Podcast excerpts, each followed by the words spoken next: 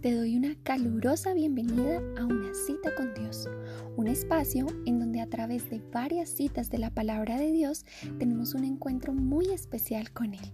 Por favor, acompáñame en esta ocasión al capítulo 4 del libro de Mateo, versículos 12 al 17, que textualmente nos dicen así. Cuando Jesús oyó que habían encarcelado a Juan, regresó a Galilea partió de Nazaret y se fue a vivir a Capernaum, que está junto al lago de la región de Zabulón y de Neftalí, para cumplir lo dicho por el profeta Isaías. Tierra de Zabulón y tierra de Neftalí, camino del mar, al otro lado del Jordán, Galilea de los gentiles.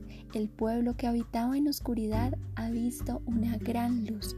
Sobre los que vivían en densas tinieblas la luz ha resplandecido.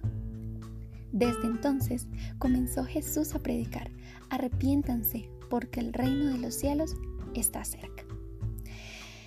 Jesús muy seguramente se entristeció al saber que su amigo Juan estaba ahora preso y por amor a su arduo trabajo decidió dar continuidad inmediata al mismo.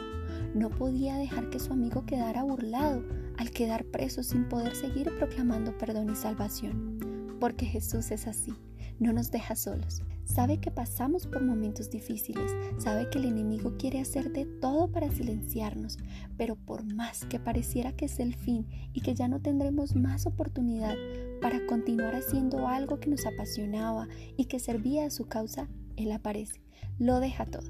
Se desacomoda para no defraudarnos, para mostrarse de maneras poderosas en medio de nuestras vidas. Esto me recuerda a la primera vez que me despidieron de un trabajo. Estaba en un lugar en el que trabajar fue duro, porque era algo inexperta. Fue difícil porque di con personas de carácter algo duro y tosco, pero era algo en lo que quería trabajar. Pasado el tiempo, estoy segura de que di lo mejor de mí. Mis resultados hablaron por mí. Hallé gracia ante las personas. Oré porque el Señor me ayudara en cada prueba que se me ponía allí. Pude testificar y proclamar las bondades de Dios pero al final me echaron.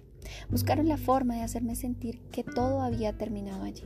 Pero entonces Jesús apareció. Y puedo decir por un lado que al día siguiente ya tenía un nuevo empleo que cumplía con mis expectativas. Y por otro lado, para la gloria de Dios, que muchos de mis excompañeros hasta el día de hoy me escriben y llaman buscando consuelo, paz de Dios, conocimiento de Dios. Porque cuando yo me fui, Jesús mismo, a través del Espíritu Santo, llegó a sus vidas a tocar sus corazones y eso hizo que todo lo que pasé valiera la pena. Vemos también que Jesús sabía que era el Hijo de Dios, el Mesías prometido, que Dios estaba en él, que había dejado su divinidad en el cielo para salvarnos, pero el Espíritu Santo ahora le guiaba para cumplir cada profecía que le anunciaba. Su amigo Juan ya había hecho su parte en aquella tierra. Ahora Jesús debía confirmar lo dicho por él, por lo que les anunciaba que el reino de los cielos estaba en medio de ellos. Y es que es eso lo que Él quiere hacer.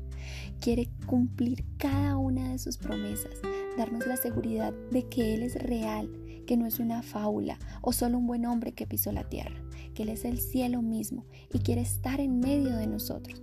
Solo basta que tengamos fe y abramos nuestros ojos para ver todo lo que se ha cumplido, lo que se cumple y seguirá cumpliendo por puro y sincero amor de Dios hacia nosotros. Jesús quiere ayudarnos para no quedar chasqueados en ninguna situación, pero para eso necesitamos permitirle estar en medio de nosotros. Entonces todo tendrá sentido y su amor será aún más evidente para todos. Gracias por acompañarme en este episodio. De corazón, deseo que el Espíritu Santo llene nuestros corazones y que Jesús pueda habitar en medio de nosotros. Un abrazo.